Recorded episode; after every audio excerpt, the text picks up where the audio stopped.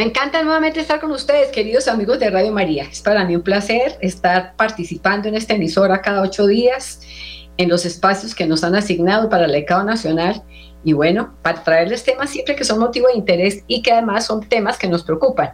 Hoy, por ejemplo, les quiero hablar a ustedes sobre la indisolubilidad del matrimonio y lo voy a hacer a raíz de un, la humilía que el padre Santiago Martín ha tenido esa referencia cuando los apóstoles le preguntan al Señor en relación cuando el hombre cuando tiene derecho para, para rechazar a la mujer, ¿no? Para eh, rechazarla y para acabar toda relación de ella, es decir, para que el vínculo del matrimonio no tenga validez, porque los hombres pobrecitos se sienten muy sometidos pero ahora en esta época ya no son solo los hombres, sino que las mujeres son las que mayormente están atentando contra el matrimonio. Es doloroso porque tengo varias experiencias, pero parece que las mujeres han interpretado sumamente mal el tema de la libertad de la mujer, de los derechos de la mujer.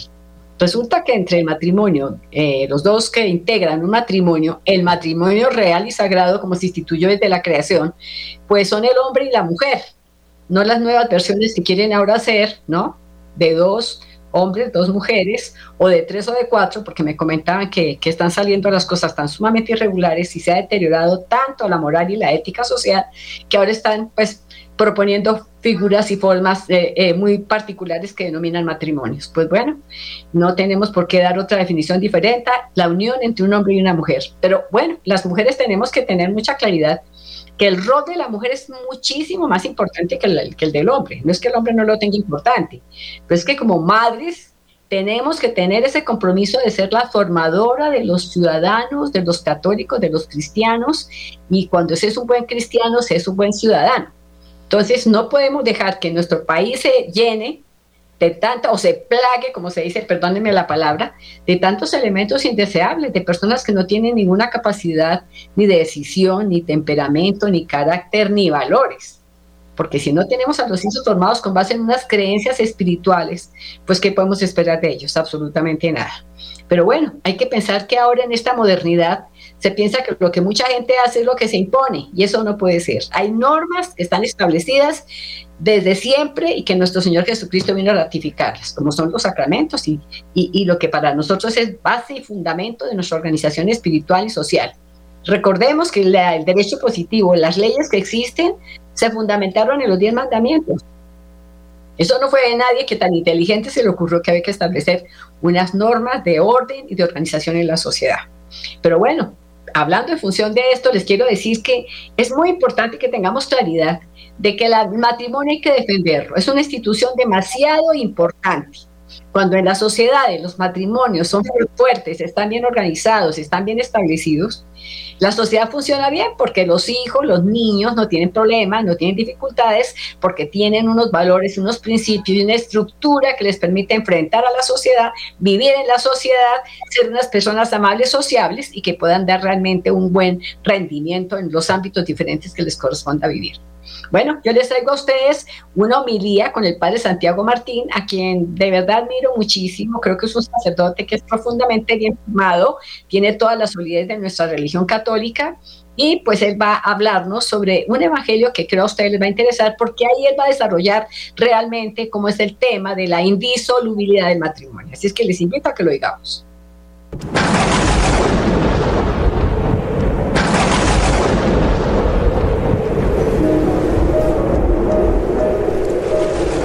En aquel tiempo se acercaron a Jesús unos fariseos y le preguntaron para ponerlo a prueba, ¿es lícito a un hombre repudiar a su mujer por cualquier motivo? Él les respondió, ¿no habéis leído que el Creador en el principio los creó hombre y mujer? Y dijo, por eso dejará el hombre a su padre y a su madre y se unirá a su mujer y serán los dos una sola carne de modo que ya no son dos, sino una sola carne. Pues lo que Dios ha unido, que no lo separe el hombre. Ellos insistieron. ¿Y por qué mandó Moisés darle acta de divorcio y repudiarla? Él les contestó, por la dureza de vuestro corazón os permitió Moisés repudiar a vuestras mujeres. Pero al principio no era así. Pero yo os digo, que si uno repudia a su mujer, no hablo de unión ilegítima, y se casa con otra, comete adulterio. Los discípulos le replicaron, si esa es la situación del hombre con la mujer, no trae cuenta casarse. Pero él les dijo, no todos entienden esto, solo los que han recibido ese don. Hay eunucos que salieron así del vientre de su madre, a otros los hicieron los hombres, y hay quienes se hacen eunucos ellos mismos por el reino de los cielos. El que pueda entender, entienda. Palabra del Señor. Gloria a ti, Señor Jesús. Jesús en este texto está mostrándose como lo que es Dios verdadero, sumo legislador, porque está corrigiendo a Moisés. Y así se lo dicen y se lo reprochan eh, aquellos que le rodean. Y los discípulos estaban de acuerdo con los que le dicen a Jesús que está corrigiendo a Moisés. Está diciendo, Moisés ha llegado hasta aquí. Y lo que Moisés dijo tiene muchas cosas buenas, los diez mandamientos, pero también hay cosas que no venían de Dios. Y yo, que soy Dios, he venido a corregir incluso a Moisés, el máximo legislador de Israel. Porque es Dios. Y esta palabra de Jesús sobre el divorcio al que equipara con el adulterio, el divorcio seguido de una nueva unión, me refiero.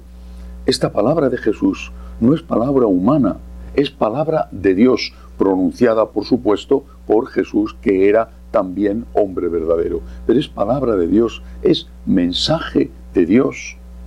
Cuando hay católicos que se enfadan eh, con los sacerdotes que les dicen, eh, estás divorciado, vuelto a casar, eh, sin haber conseguido la nulidad matrimonial, lo siento, pero no puedes confesar ni comulgar. Cuando se enfadan con estos sacerdotes, conmigo, recibo periódicamente cartas llenas de agravios e insultos. No deberían de enfadarse con nosotros, deberían de enfadarse con Jesucristo, porque nosotros no estamos haciendo nada más que obedecer a lo que Jesucristo dijo y enseñó y transmitirlo a los demás. No hemos puesto nosotros, los sacerdotes, esta ley. Es Jesús el que la ha puesto. Si te parece que Jesús es muy exigente, enfádate con él, pero no con aquellos que somos simplemente mensajeros y que no podemos ni debemos hacer otra cosa que ser fieles mensajeros fieles transmisores del mensaje que ha dejado Jesús. ¿Por qué hace el Señor esto? ¿Por qué endurece algo que hasta ese momento estaba permitido? Y no solamente en el mundo judío, sino por supuesto en el mundo pagano que le rodeaba. ¿Por qué? Para proteger a la familia y para proteger a la parte débil, que es la mujer y los hijos, para proteger ese elemento esencial, vital para el ser humano, el presente y el futuro. Ese elemento esencial sin el cual el ser humano no puede vivir, que es la familia. Y por eso el Señor se pone muy firme y muy serio con esto y compara el divorcio con el adulterio. El que se divorcia de su mujer y se casa con otra comete adulterio contra la primera. La que se divorcia de su marido y se casa con otra, comete, con otro, comete adulterio contra el primero. Son palabras del Señor en defensa de los débiles, la mujer, la familia, los niños. Claro que habrá situaciones terribles, tantas, pero también está la nulidad matrimonial, que desde la reforma hecha por el Papa Francisco está mucho más accesible a todos. Hay que intentar esa nulidad, por lo menos intentarla. La nulidad no es un divorcio católico, porque no podemos hacerlo. La nulidad es investigar honestamente, basándose en datos que las personas que la solicitan ofrecen de forma sincera. Si no, aunque tenga la nulidad, como has engañado, esa nulidad delante de Dios no sirve. Pero cuando los jueces investigan y dan una sentencia en función de esos datos sinceros aportados, entonces es que nunca existió matrimonio. Aunque hubiera hijos por medio, aunque hubiera pasado mucho tiempo, si nunca existió matrimonio, entonces esa persona puede volverse a casar sin ningún problema de conciencia. Pero si hubo matrimonio, aunque no haya ido bien el matrimonio, si hubo matrimonio, no lo podemos romper. Lo que Dios ha unido, que no lo separe el hombre, no lo podemos romper. No es un asunto nuestro, repito, de capricho del cura, de capricho de la iglesia, no es un asunto nuestro, es Jesús el que así lo dice y lo establece para defensa de los débiles, la familia, la mujer, los niños.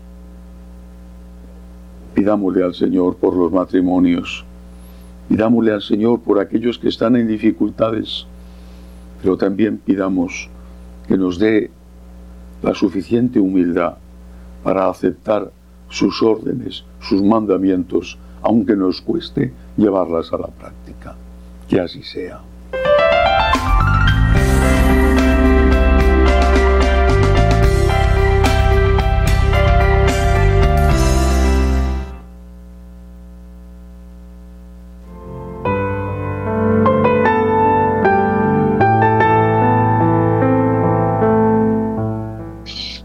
Ahora quiero traerles un tema que ya hablamos del espíritu, ya hablamos del tema de la familia, hablamos de todos los valores importantes para nuestra vida, pero también es muy importante a veces hablar del tema de la salud. Yo confieso que tengo a veces mis problemas gástricos y a raíz de eso estuve investigando, porque sé que es un problema que se generaliza mucho entre las personas, porque quienes padecen del corazón las emociones, los problemas, las dificultades le afectan a la presión arterial, el corazón, otro tipo de sistemas.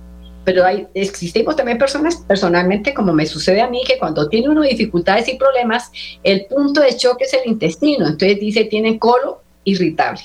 Colon irritable quiere decir que come uno, le cae más, se inflama el estómago, tiene dolor en el intestino, bueno, se irregulariza totalmente sus vías digestivas.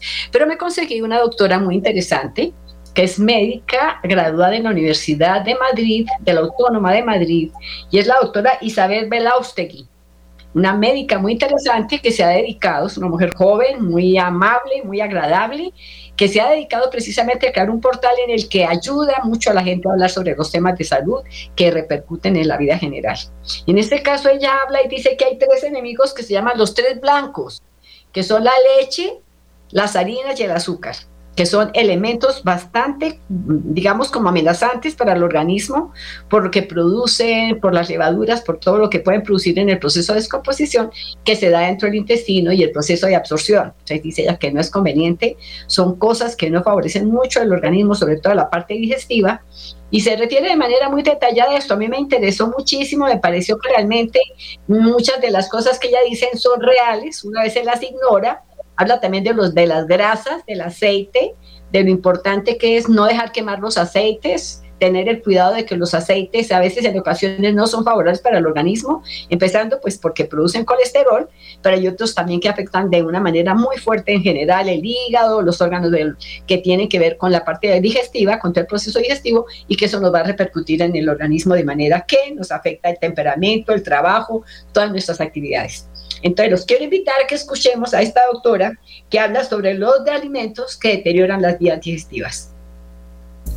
Ya lo decía don Miguel de Cervantes hace más de 500 años por boca de su personaje Sancho Panza en El Quijote.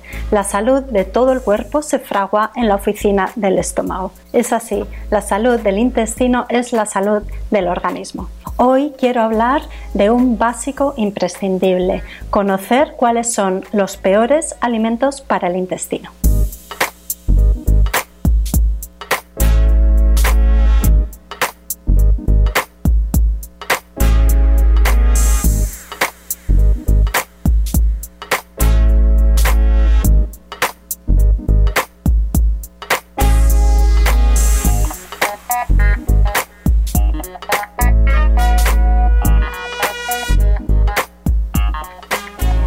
Saludos a todos. Soy Isabel Belaustegui y esto es Vida Potencial. Una pregunta clave que deberíamos hacernos si tenemos un problema de salud intestinal es ¿qué debo evitar?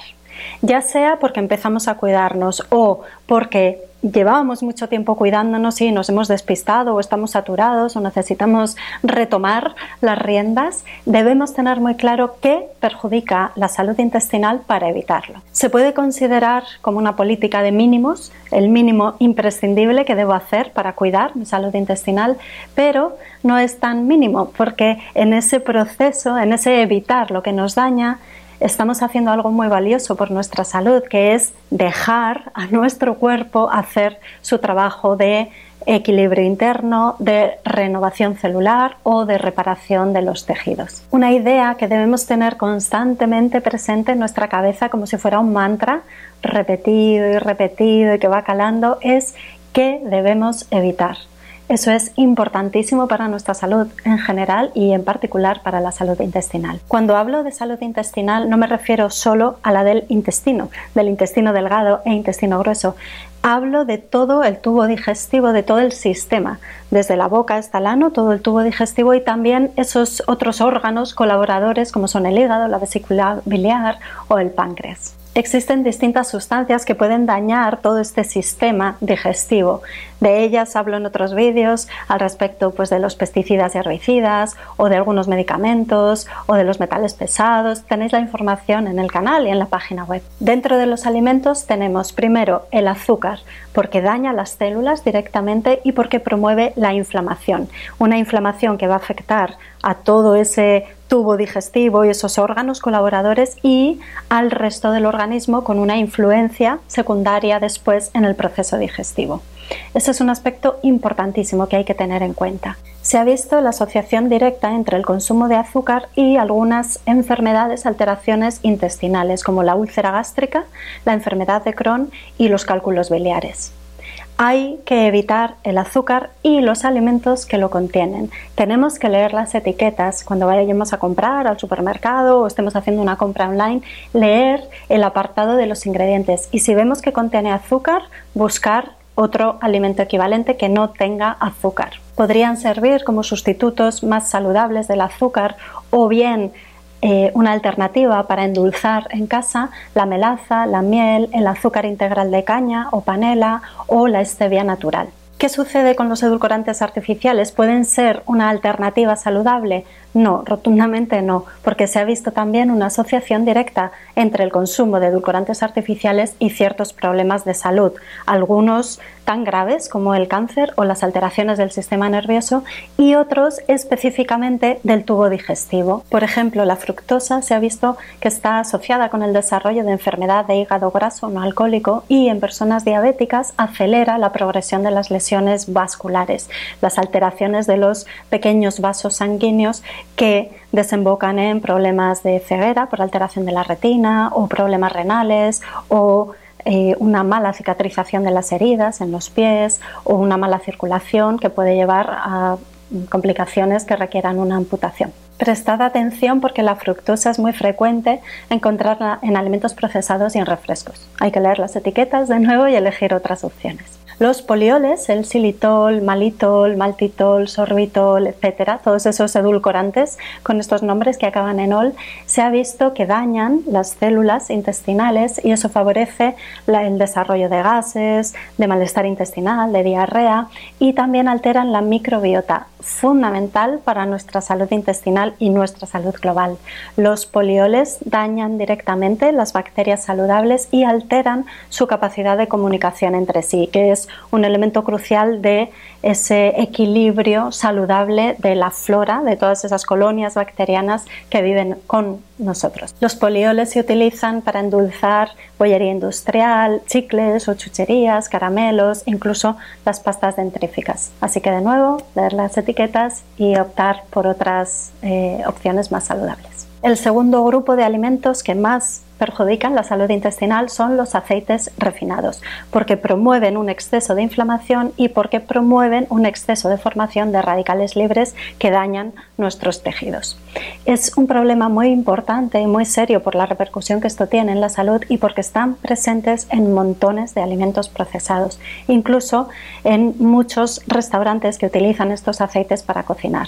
Así que hay que leer las etiquetas y conocer qué materia prima utiliza un restaurante o un hotel, un alojamiento para elegir lo que sea más eh, favorable para nosotros. El problema con los aceites viene de la manipulación que se hace en su proceso de elaboración en el cual surgen sustancias tóxicas y además pierden propiedades saludables. De manera que si en un origen un aceite de girasol virgen, puro, integral es bueno y tiene propiedades muy favorables para la salud, en todo ese proceso, en toda esa manipulación, en la industrialización de ese aceite, acaba obteniéndose un aceite de girasol refinado, pobre de nutrientes y además que ha ido o generando o adquiriendo sustancias que son tóxicas y debemos desechar, debemos descartar porque nos va a dañar la salud y en particular la salud intestinal. Esto puede suceder también con aceites que son buenos en principio, pero que al utilizarlos en casa los desnaturalizamos, los alteramos.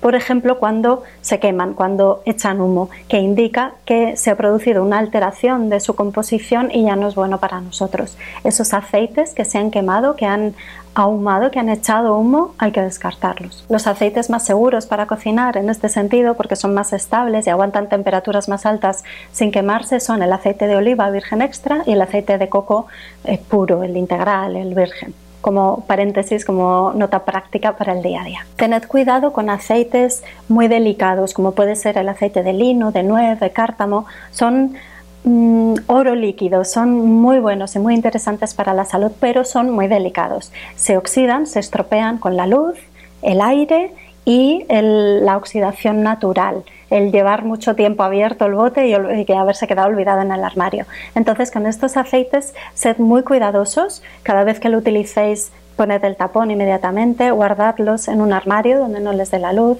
compradlos en un formato pequeño para que duren menos tiempo y luego renováis la botella si es necesario y no da tiempo a que se estropee, porque de lo contrario, algo que es muy beneficioso para la salud se puede volver en vuestra contra.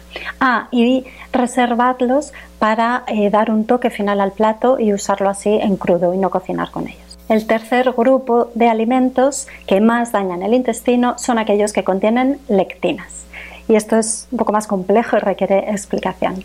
Las lectinas son moléculas, son componentes naturales de las plantas y algunos animales que actúan como parte del sistema de defensa frente a insectos, microorganismos y depredadores como somos los humanos. La manera de defenderse es a través de distintos mecanismos que luego os explico. Están presentes en los granos o cereales, las legumbres, las solanáceas, el tomate, la patata, el pimiento y la berenjena y algunos productos lácteos. Por ejemplo, son lectinas el gluten del trigo, de la cebada, el centeno, la avena no tiene exactamente gluten, pero tiene una proteína que es muy parecida, tan parecida al gluten que en personas que son sensibles al gluten se comporta como tal.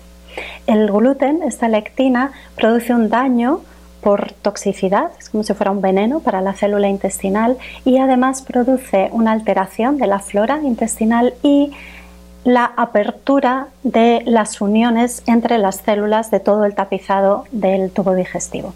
Esto es muy importante.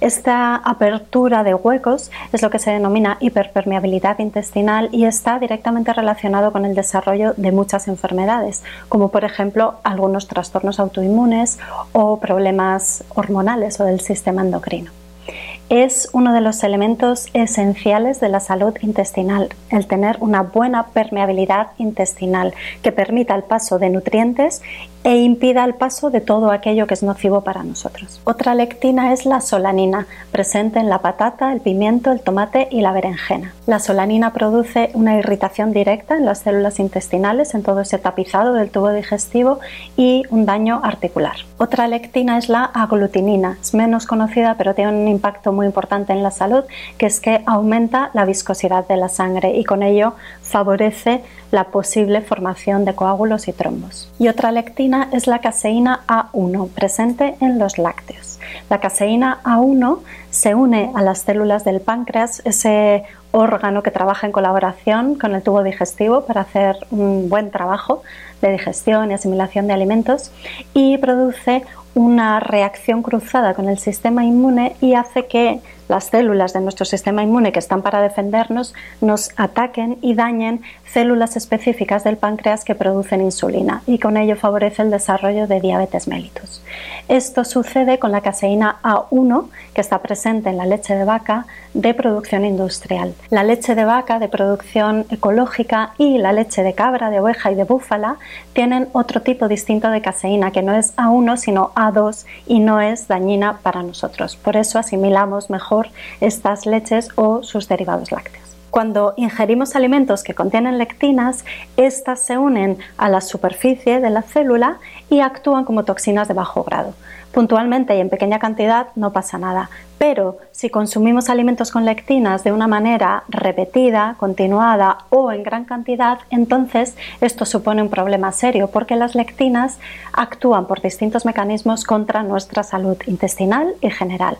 Por ejemplo, al unirse a la superficie de la célula donde entra en contacto con el alimento, con el nutriente y lo absorbe y lo incorporamos a nuestro organismo, estas lectinas actúan como antinutrientes que dificultan la absorción de vitaminas minerales o directamente dañan la célula intestinal y acaban produciendo su destrucción parcial o total. O promueven la inflamación y llegamos a tener una inflamación descontrolada o crónica demasiado larga en el tiempo. O interfieren con el funcionamiento hormonal e, e impiden que tengamos un buen equilibrio de nuestras hormonas. Por ejemplo, se ha visto la asociación del consumo de lectinas y una falta de señal de saciedad, o sea que no sabemos cuándo parar de comer, porque interfieren con la función de la grelina, de las llamadas hormonas del hambre. También, como hemos visto antes, pueden favorecer o aumentar la viscosidad de la sangre con el problema que esto tiene para la salud cardiovascular o fomentar o facilitar el desarrollo de enfermedades autoinmunes por las denominadas reacciones cruzadas, donde nuestro sistema inmune confunde a la lectina por su gran parecido con células propias y esto tiene que ver con el desarrollo, por ejemplo, de eh, una tiroiditis autoinmune o la enfermedad de Hashimoto o problemas articulares. ¿Qué hacemos con este tema de las lectinas? ¿Cuál es la solución? ¿Eliminarlas totalmente? No es lo ideal porque las lectinas están presentes en tantos alimentos que eliminar las lectinas de la dieta sería restringir muchísimo el abanico nutricional y, privarnos o dejar fuera de nuestra alimentación cotidiana alimentos que también nos aportan sustancias que son necesarias para la salud. Lo que podemos hacer es aplicar algunas técnicas culinarias o algunos trucos que reduzcan el impacto nocivo de las toxinas en la salud. Se puede reducir su impacto negativo en la salud moderando su consumo y aplicando ciertas prácticas culinarias, que es lo que nos muestra la tradición, el pelar, las patatas y las berenjenas, cocinar los alimentos, poner a remojo las legumbres o los cereales, quitarle las pepitas a los pimientos o a los tomates o poner a fermentar las habas de soja. Son ejemplos de algo que podemos hacer en el día a día para reducir el contenido y la potencia de las lectinas nocivas para la salud. Sí conviene evitar las lectinas totalmente si cuando consumimos alguno de los alimentos que las contienen notamos directamente un malestar digestivo, dolor abdominal, gases, hinchazón o alguna alteración del tránsito intestinal, diarrea o estreñimiento. También si hay dolor articular y si hay enfermedades asociadas a un proceso inflamatorio, como puede ser enfermedades cardiovasculares, artritis o enfermedades neurodegenerativas como el Alzheimer o si se padecen enfermedades autoinmunes. Si eres una de esas personas con problemas intestinales, recuerda que evitar el azúcar y los edulcorantes artificiales, los aceites refinados y las lectinas es algo fundamental para ti y probablemente te ayude muchísimo a aliviar síntomas y empezar a sentir una mejoría global a nivel intestinal y de toda tu salud y tu sensación de bienestar. Es un proceso largo, desespera, se pasa mal, pero el intestino, todo este tubo y esos órganos asociados, todo este conjunto, tiene una gran plasticidad y gran capacidad de renovación y recuperación. Así que aprovecho este momento para animarte con la labor porque merece la pena, aunque el proceso pueda ser largo y cueste en muchas ocasiones. A este primer paso de retirar lo que daña, evitar aquellos alimentos que más dañan el intestino, luego podrás ir sumando muchas otras acciones positivas para hacer día a día, varias veces al día. Tenemos mucha información acerca de todo esto en el canal y también en la página eh, vidapotencial.com, nuestra página web, que te animo a que busques porque puede ser de gran ayuda para ti. Es verdad, Sancho Panza tenía razón, la salud del organismo empieza en el intestino y no solo la salud de todas nuestras partes que están conectadas entre sí, sino también la salud de esas dimensiones, de ese aspecto global que somos, lo físico, lo mental y lo emocional. Muchas gracias por estar ahí, cuidaos mucho, saludos a todos, hasta la próxima.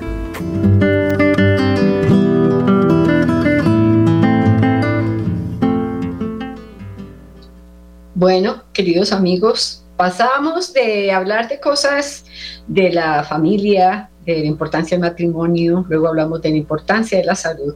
Y ahora quiero traerles a ustedes un tema que me parece un poco fuerte, claro que sí, pero es algo que también están presentando en estos momentos en carteleras de cine. Eh, se llama Oppenheimer. Y trata, perdón, trata precisamente de un científico eh, norteamericano que nació en 1904, murió en 1967, murió de poca edad, de 63 años, pero fue un hombre que en su momento respondió a las condiciones que tenía como un excelente físico. Era profesor de esta materia en universidades de los Estados Unidos y estando en el gobierno como presidente de Estados Unidos, Truman, fue en, la época de la Segunda Guerra Mundial, pues bueno, él fue la persona que acudieron precisamente para ser como el cerebro de la creación de la bomba atómica, un invento que fue impresionante, que resultó pues muy grave porque Estados Unidos lo hizo con carácter disuasivo de intimidar a Japón en su guerra que estaban enfrentando en ese momento por el enfrentamiento de, potencia a potencia y este señor Oppenheimer realmente fue el autor de esa, de esa bomba que fue lanzada en agosto del 45, en 1945, en las ciudades de Hiroshima y posteriormente en Nagasaki, que fue peor la de Nagasaki, pero ambas fueron bombas atómicas que hicieron muchísimo daño. Imagínense ustedes que formaron una bola de fuego que se expandió por dos kilómetros, destruyendo y tumbando, acabando con todo, y además una ola expansiva que, que por segundo se, se expandía de una manera también sumamente rápida y que hizo mucho daño y que quedaron muchas personas con unas consecuencias tremendas de esa bomba. Pues bueno, este señor llegó a decir, cuando supo todo lo que va, toda la gente que había lesionada y que había afectado, dijo, me he convertido en un destructor del mundo. Es decir, que él sintió carga emocional, fue contratado, sin embargo obedeció, perdón, obedeció órdenes y llegó a hacer una cosa que fue tan grave, tan tremenda y dio comienzo a la, a la era de la bomba atómica, de, la, de los procesos nucleares. Los invito entonces a que veamos este pequeño documental que trata precisamente sobre cómo se dio todo este proceso.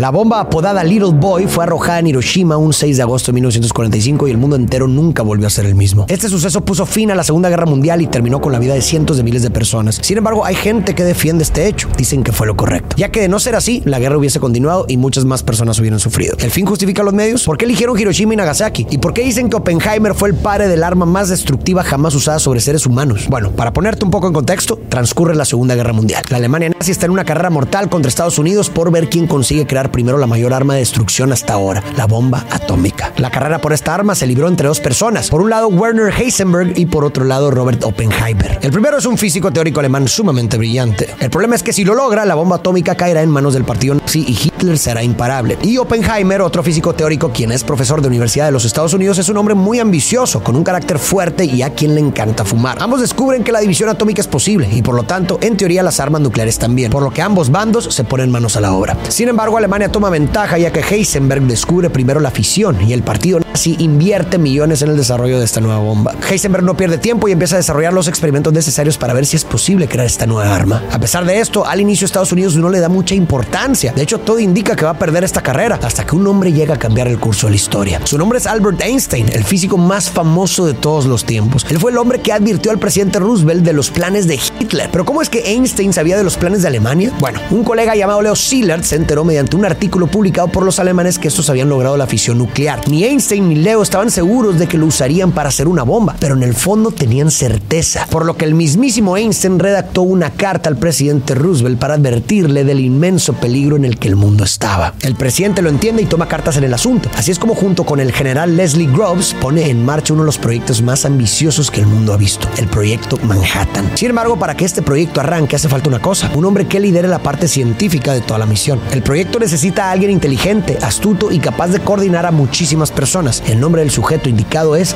Robert Oppenheimer. Groves va a buscarlo a la universidad para ofrecerle las riendas del proyecto. Oppenheimer es un hombre extremadamente ambicioso y anhela dejar su huella en este mundo. Él es el hombre indicado ya que sabe perfectamente lo que se tiene que hacer. Así que a pesar de nunca haber liderado nada más grande que seminarios o salones de clase, accede y decide tomar la misión. Necesitan un lugar lejos de la civilización y con mucho espacio, por lo que Oppenheimer convence a Groves de que se haga en Los Álamos, Nuevo México. Este lugar tiene las condiciones ideales, pero también un valor sentimental para Oppenheimer ya que de joven pasó tiempo ahí. Convocan a los científicos y mentes más brillantes de ese momento junto con sus familias para que estos puedan estar cerca. El proyecto crece a una velocidad impresionante, empleando a más de 130 mil personas y costando casi 2 mil millones de dólares. Por otro lado, los nazis empiezan a tener problemas ya que el laboratorio de Heisenberg sufre un par de accidentes y Alemania empieza a tener problemas en sus frentes de guerra. No obstante, un suceso trágico acelera el proyecto de los Estados Unidos, nada más y nada menos que el ataque a Pearl Harbor. Japón estaba tratando de expandirse hacia el Pacífico, sin embargo, las tropas americanas le estorban en su proceso de expansión, así que Japón decide tomar cartas en el asunto y hacer un ataque sorpresa para intentar destruir esta base norteamericana. Fue un día terrible para Estados Unidos, más de 3.500 hombres murieron o resultaron heridos, sin mencionar todos los aviones y embarcaciones perdidas. Japón esperaba que Estados Unidos no tomara represalias, sin embargo, el gobierno estadounidense les declaró la guerra y las consecuencias para Japón fueron mucho peores de lo que jamás imaginaron. A pesar de las dificultades del ejército nazi, los alemanes junto con Heisenberg también avanzan a pasos agigantados y estos cada vez se acercan más a la meta de conseguir armas nucleares. No obstante, en mayo de 1945 los alemanes se rinden en Europa y Heisenberg junto con los demás científicos involucrados en el proyecto son capturados. Ya no había necesidad de usar la bomba contra Alemania y el ejército nazi dejó de ser una amenaza. Sin embargo, Japón aún no se rinde, así que el objetivo cambió. Estados Unidos estaba decidido a crear el arma que terminaría con la guerra y es así como tan solo tres años después de la creación oficial del proyecto Manhattan, la primera bomba nuclear de la historia está terminada y lista para ser probada. Finalmente llega el día de la verdad, la primera prueba de una bomba nuclear jamás hecha en la historia. Con esto sabrán si todo el esfuerzo valió la pena. Oppenheimer, quien era un amante de la poesía, decidió nombrar esta prueba Trinity Test, en honor a un poema que habla sobre la destrucción como manera de creación. Una bola gigante hecha de acero se sube a una torre de unos 30 metros para hacer la prueba final. Todos están nerviosos, nadie está 100% seguro de que funcionará. Algunos científicos tienen miedo de que la potencia sea tanta que pueda incendiar la atmósfera o que la radiación afecte su piel, por lo que ciertos individuos optan por ponerse bloqueador solar. Las cámaras empiezan a grabar este icónico momento y la cuenta regresiva empieza. A pesar de estar a 10 kilómetros del punto cero, muchos científicos y militares usan lentes protectores ya que la luz emitida puede ser tanta que pueden quedar temporalmente ciegos. Finalmente, un 9 de julio de 1945 a las 5 y media de la mañana, el mundo entero cambió para siempre. Primero un fuerte flash, seguido de una potente ola de calor, finalizando con la onda de choque. Vaporiza completamente la torre de acero y convierte la arena en vidrio. La explosión es un éxito. Oppenheimer y el general Groves lo lograron. Al ver la explosión, Oppenheimer pensó una frase que leyó de un texto sagrado hindú, la cual reveló en una entrevista años después. Ahora me he convertido en la muerte y el destructor de mundos. Como dato curioso, lamentablemente Oppenheimer terminaría muriendo en 1967 a sus jóvenes 61 años de edad por cáncer de garganta debido a su consumo de tabaco. Regresando a la historia, con todo probado, construyeron la bomba Little Boy, la cual está a punto de convertirse en la primera bomba atómica en ser usada contra otros seres humanos. Esta sale de San Francisco a bordo del USS Indianapolis. Es transportada durante 10 días hasta una isla llamada Tinian, un lugar muy estratégico debido a que la isla está a tan solo 6 horas de vuelo hasta Japón. Entre ellos se encuentra el hombre que está por lanzar la primera bomba atómica de la historia, el piloto del avión, el general Paul Tibbets. Todo lo hablaban de una manera muy discreta y aunque supieras, siempre era mejor no hacer preguntas. El objetivo principal,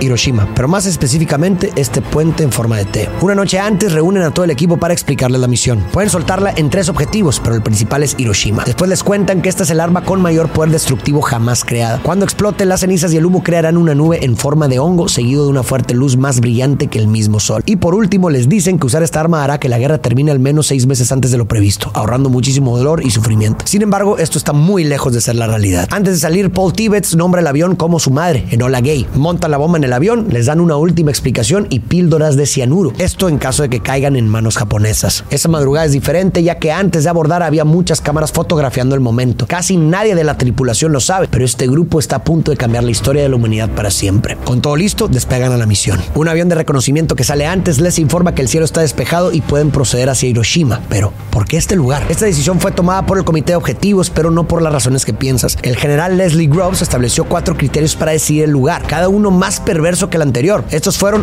uno, que el lugar tuviera un valor sentimental para los japoneses, dos, tener algún objetivo militar como fábricas, concentraciones de soldados o almacenes, tres, estar intacto para poder ver el poder real de la destrucción de la bomba y cuatro, que fuera lo suficientemente grande para poder apreciar la capacidad del arma. Sin embargo, la decisión final no tuvo nada que ver con eso. Cuando el comité se reunió en el Pentágono, acordó que no tenía que caer sobre instalaciones militares o fábricas, sino sobre el corazón de la ciudad, sobre un área urbana intacta para demostrar su poder bélico. Ya daba igual que golpear a fábricas de munición o tropas. De ser así, hubieran elegido otras ciudades con más arsenales o almacenes de armas, pero no. El objetivo real del ataque era la ciudad misma. El objetivo real era el daño psicológico de toda una nación. El comité ni siquiera trató de advertir o amenazar al gobierno japonés enseñándoles el ensayo de Nuevo México. Después de seis horas de vuelo, el Enola Gay llega al objetivo y la bomba atómica es lanzada sobre la ciudad. Los registros indican que estuvo aproximadamente 45 segundos en el aire antes de explotar. El radio de destrucción total fue de 1.6 kilómetros a la redonda, provocando incendios y que las personas que estuvieran cerca fueran literalmente derretidas. Resulta sumamente impactante que aún se pueden ver sus sombras en el piso y paredes de algunas partes de la ciudad. Se cree que unas 100.000 personas murieron el día de la explosión. Media hora después llovió polvo y cenizas con partículas muy radiactivas causando aún más muertes y enfermedades relacionadas con la radiación. A pesar de la destrucción tan devastadora, Japón no se rindió. Esto debido principalmente al desconocimiento que su gobierno tenía sobre la magnitud destructiva del poder nuclear. No comprenden la capacidad que ahora tenía Estados Unidos en sus manos, así que el gobierno estadounidense decide dar otro gran golpe con la segunda bomba nuclear. Esta se llamaba Fat Man, fue un poco más poderosa que Little Boy, pero esta vez fue lanzada sobre la ciudad de Nagasaki, acabando con la vida de más de 80 mil personas y reduciendo la ciudad a escombros, polvo y cenizas. Este segundo golpe fue suficiente para que el 15 de agosto de 1945 el emperador Hirohito anunciara la rendición de Japón. El día que se firmó la rendición fue un día lleno de júbilo, ya que la guerra por fin había terminado. El 2 de septiembre de 1945 se lleva a cabo una ceremonia en la cubierta del USS Missouri en la bahía de Tokio. El barco está lleno de cientos de marineros, reporteros, camarógrafos y altos mandos militares, representantes de naciones aliadas y el comandante supremo aliado, el general Douglas MacArthur. A las 9 de la mañana los representantes japoneses se acercan al barco, abordan en silencio y la ceremonia empieza. MacArthur dice, es mi sincera esperanza y la esperanza de toda la humanidad que de esta solemne ocasión emerja un mundo mejor tras la sangre y la carnicería del pasado. Después de esto, el ministro de Relaciones Exteriores japonés firma el tratado de rendición seguido por el general MacArthur, cuyas manos tiemblan según testigos presenciales, poniéndole un fin a la peor guerra de la historia humana. Y como si fuera un acto planeado, en ese momento el sol se asoma mientras los japoneses se retiran. No es una coincidencia que la rendición tenga lugar a bordo del Missouri. El barco lleva el nombre del estado natal del presidente de Estados Unidos de ese entonces, Harry Truman. Pocas semanas después de la rendición, el barco regresa a Nueva York, donde es recibido por miles de personas, incluido el presidente. Él visita el lugar donde termina la guerra, se sienta en la mesa de rendición para firmar el libro de visitantes y lo describe como el día más feliz de su vida. Sin embargo, para los cientos de víctimas no fue así. Para muchos significó un cambio gigante en sus vidas. De hecho, para toda la humanidad lo fue. El mundo nunca volvió a ser el mismo. Después de descubrir el poder destructivo de las bombas atómicas, el humano se volvió la primera especie capaz de acabar con su propia existencia, alterando el equilibrio de poder, generando miedo y paranoia nuclear. Ahora, sobre la pregunta, ¿tirar las dos bombas sobre Japón salvó vidas y recursos? Hay personas que argumentan que sí,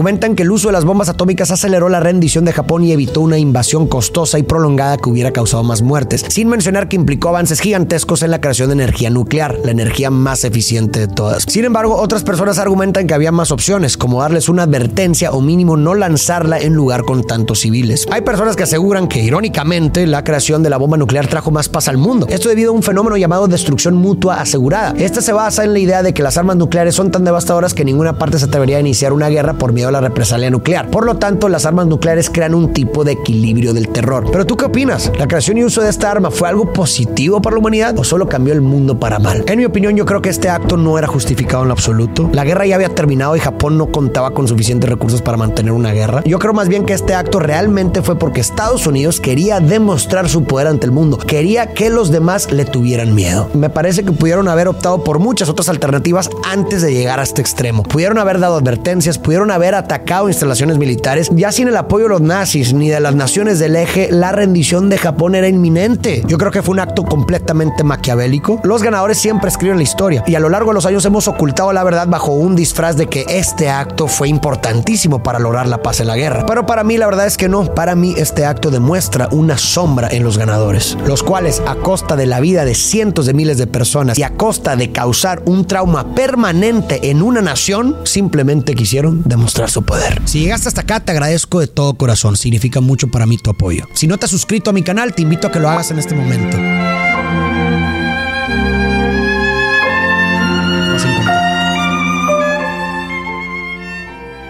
Bueno, queridos amigos, hemos llegado al final de nuestro programa. Yo quisiera así hacer una observación especial en relación con la bomba atómica. ¿Cómo hacemos tantas eh, exclamaciones? Eh, nos rasgamos las vestiduras frente a tanta gente que murió que de verdad fue terrible. Esa prueba nunca se debió haber hecho. Querían demostrar hasta qué punto lograba una bomba atómica, ya se sabe. Nos van a hacer una radiografía y se tiene que proteger los que no hacen la radiografía. Todos son irradiaciones. ¿Cómo piensen ustedes cómo quedaron las personas y más de 200 mil víctimas que tuvo esa, ese bombardeo? Pero quiero decirles, ¿por qué ahora no hacen escándalo con el aborto? Viven matando niños en el seno materno por millares, por montones. Ya no están naciendo seres en la tierra prácticamente, o tienen mascotas, o están adoptando, o están abortando a los niños. Entonces, realmente no nos escandalicemos tanto. Miremos que los seres humanos, cuando quieren hacer experimentos, hacen lo que sea. Y en este caso, están acabando con los, los nuevos seres humanos. Defendamos el derecho a la vida, la dignidad de la persona humana. Defendamos a los mayores que les quieren aplicar la eutanasia. Defendamos en general el derecho a la vida. Bueno, un abrazo para ustedes muy grande espero que nos podamos reunir en otra próxima oportunidad. Para todos un abrazo, un feliz fin de semana.